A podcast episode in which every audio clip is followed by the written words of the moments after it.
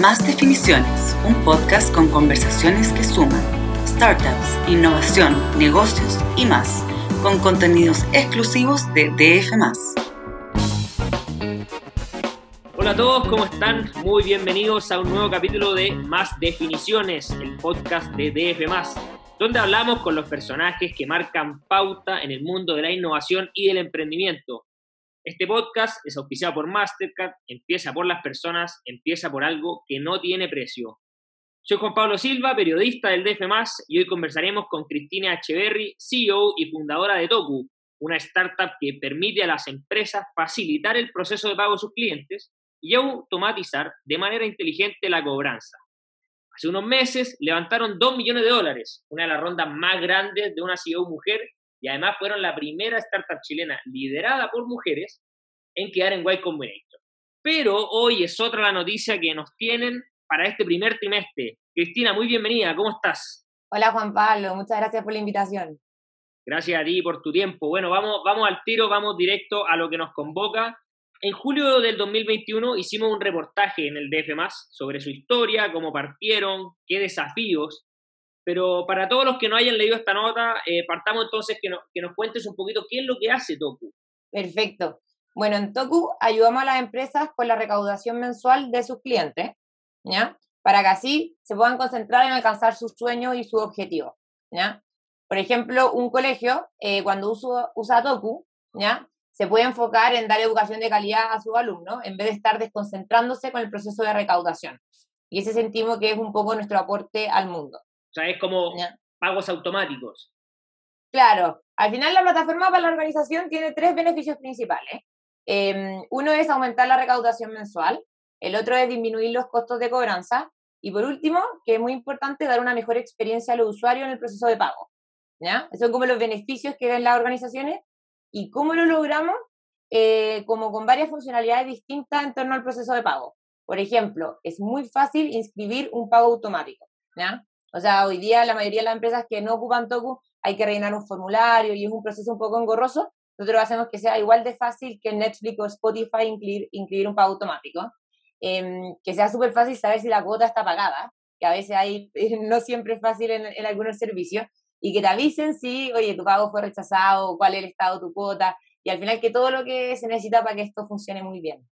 Perfecto, perfecto. Oye, ¿cuánto han crecido ustedes desde, esa fecha, desde julio del 2021 en que salió esta, esta noticia? Uy, hoy día somos tres veces más grandes desde julio, eh, tanto en cantidad de personas dentro del equipo, en ese entonces creo que éramos como cinco, hoy día somos 16 personas eh, trabajando en Topo, y también en la cantidad de clientes y organizaciones que estamos ayudando en, este proceso. Hoy día estamos trabajando con más de 30 empresas de las más grandes de Chile Usted me contaba, Cristina, que tenían una muy buena noticia para los inicios de este trimestre, para este 2022. ¿Qué, qué, qué, qué es eso? Sí, hoy día el foco está en, em, en crecer a México, ¿ya? Ya estamos trabajando para lograr ese objetivo. Em, yo ahora el 15 de febrero me voy a vivir a México. Siempre he creído que uno tiene la cabeza donde tiene los pies. Así que em, para que funcione de de, de la mejor manera el lanzamiento, eh, hay que estar eh, muy enfocados para lograrlo. Así que sí, hoy día la principal noticia es eso, que, ya estamos como entrando al mercado mexicano. Bueno, me imagino que, el mercado mexicano no solamente es atractivo por la cantidad de gente que es, o sea, este, el 2021, que fue por así decirlo el año de las startups, muchas startups chilenas anunciaron que se iban a México. Pero, pero ¿cómo es el proceso para entrar en México? ¿Cómo usted, el primer llamado, oye, ¿sabes que ya queremos ir a México? ¿Cómo es ese proceso?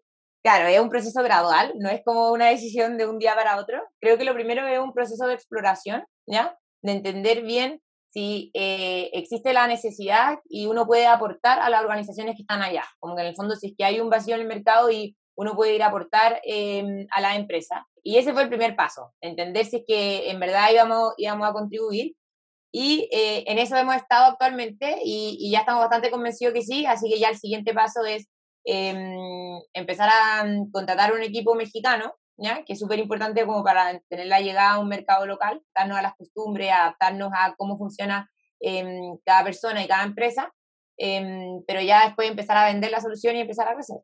Oye, ¿y esto, esto era parte de los planes? ¿Se han acelerado los planes? Sí, se han acelerado harto los planes. Hoy día estamos creciendo más rápido de lo, de lo que esperábamos y Así que estamos, estamos acelerando un poco los planes porque vemos que, que, la oportunidad es grande y lo que podemos aportar es, es, muy importante. Oye, y esto tiene que ver con ustedes, bueno, ustedes, como decíamos al principio, estudiaron en Y Combinator. ¿Tiene que ver este crecimiento, la llegada a México, con lo que ustedes aprendieron allá en la aceleradora o con lo que ustedes levantaron en el Demo Day? Sí, de todas maneras. O sea, mm, el primer punto de la aceleradora yo creo que es súper importante como cambiar el switch y de lo que uno está construyendo no es algo para Chile, sino que al final, ¿cómo puedo construir algo para el mundo? Em, o tal vez para Latinoamérica, ¿ya? Y ese cambio de switch yo creo que Y Combinator fue muy importante para nosotros.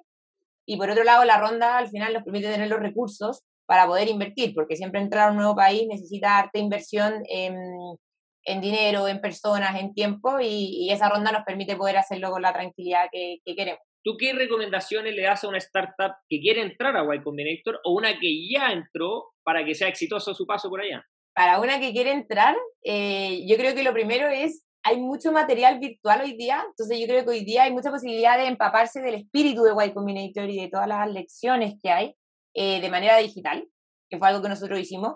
Entonces hay mucho, hay un user manual que es público, hay mucho de eh, columnas y podcasts que hacen los partners de YC que uno puede como consumir digitalmente. Entonces yo creo que ese es un muy buen punto de partida, no solo para poder después quedar, sino también para poder aprender cosas muy valiosas que hoy día tenemos acceso de manera gratuita a través de Internet. Y para la gente que ya está en YC, eh, mi recomendación es aprovecharlo al máximo, sacarle todo el provecho a eh, las reuniones con los partners, mm, las reuniones con los group meetings, em, como que nosotros tuvimos como un network muy bueno de otros startups que están en tu misma etapa de crecimiento, pero en Francia, India, China, Singapur, em, bueno, Rusia, Estados Unidos, eh, y eso em, es muy valioso, entender qué está pasando en otras partes del mundo y, y cómo es eh, a veces uno está atacando como problemas globales y, no es tan diferente mm, lo que podemos hacer acá en Chile. Oye, y además, además bueno, de, esta entrada a México, que me imagino que tiene muchos desafíos, también me gustaría que me cuentes como cuáles son los desafíos que ustedes tienen en el corto plazo y en el mediano plazo para México. Eh, ¿Qué planes tienen ustedes para el 2022? Eh, ¿Piensan levantar más capital? tal vez otros países en la mira? Sí, no, el desafío para nosotros siempre en Tupu es equipo, ¿ya? Que mm, yo por lo menos soy una convencida que lo más importante para el éxito de mm, para cumplir con nuestro objetivo y nuestra misión es tener el equipo correcto y que tenga la motivación. Así que es armar el equipo mexicano es un gran desafío. Em, así que ese es nuestro, nuestro foco hoy día. Y respecto al 2022, em, creo que por ahora la entrada a México que salga bien es como, es como nuestro foco. Eh, la verdad, yo creo que trabajamos con proyecciones a seis meses plazo y todavía no me atrevería a decirte cosas de, de más largo plazo. Pero mm, hoy día es eso. Oye, ¿quién, quién lo está asesorando eh, para entrar a México? Sí, yo creo que hay hartos mentores eh, que para nosotros han sido muy importantes y les pedimos ayuda a medida que vamos eh, necesitando em, consejos. Entre ellos, Daniel Guajardo de Dentalink para nosotros ha sido muy importante, Agustín Folleraki de Fintual, Sebastián Kreis de Zeppelin o mm, eh, también Álvaro Echeverría de Simply Root. Entonces, como que le vamos pidiendo ayuda en situaciones a, las distintas personas. Oye, tú, tú, tú, tú comentaste que, que, algo de lo que más a ti te importa, eh, de lo que más buscan en Toku es tener un buen equipo, porque sin un buen equipo es muy difícil. Eh, hoy día hay una competencia enorme, me imagino que no solo en Chile, sino que en el mundo, pero más que por el capital a recaudar, por el talento humano. Eh, sobre todo en las empresas tecnológicas, bueno, en las fintechs, en las medtechs, etcétera. Eh, ¿Cómo ha sido para Toku este proceso de, contratar, de convencer a ingenieros o, no sé ingenieros, programadores que, que, se vayan a Toku? Sí, no, para nosotros lo más importante eh, lejos es el equipo que estamos formando. Yo creo que nuestro enfoque ha sido como armar el lugar donde a nosotros nos hubiera gustado trabajar. Creemos que lo más importante es como el empoderamiento de las personas, entonces al final como Em, nos carga como el micromanagement, que le llaman. Em, entonces, al final, como es un ambiente donde hay mucha libertad para cada uno hacer lo que quiere, y creo que eso es muy eh, agradable para las personas que son independientes y que son muy talentosas. Entonces, yo creo que ese ambiente de trabajo que estamos formando es muy atractivo. Em, y también la cultura que hay colaborativa entre todos. Al final todos estamos remando para el mismo lado y, y eso se siente súper fuerte acá en la oficina.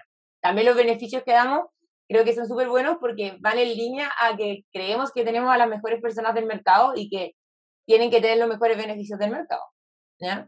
Así que, no sé, todos los que trabajan en Toku tienen seis semanas de vacaciones. Eh, cuando tú entras a trabajar, eh, te pasamos una tarjeta de crédito que puedes gastar en todo lo necesario para mejorar tus skills laborales, ya sea eh, curso online, comprar libros o, por ejemplo, invitar a comer a algún mentor de tu área. Y todo eso lo paga Toku, aparte de Stock Options. Buenísimo. Bueno, eso es un buen punto. Usted, usted oh, claro, no todas las startups están ofreciendo Stock Options. ¿Ustedes ofrecen Stock Options cuando entra alguien nuevo?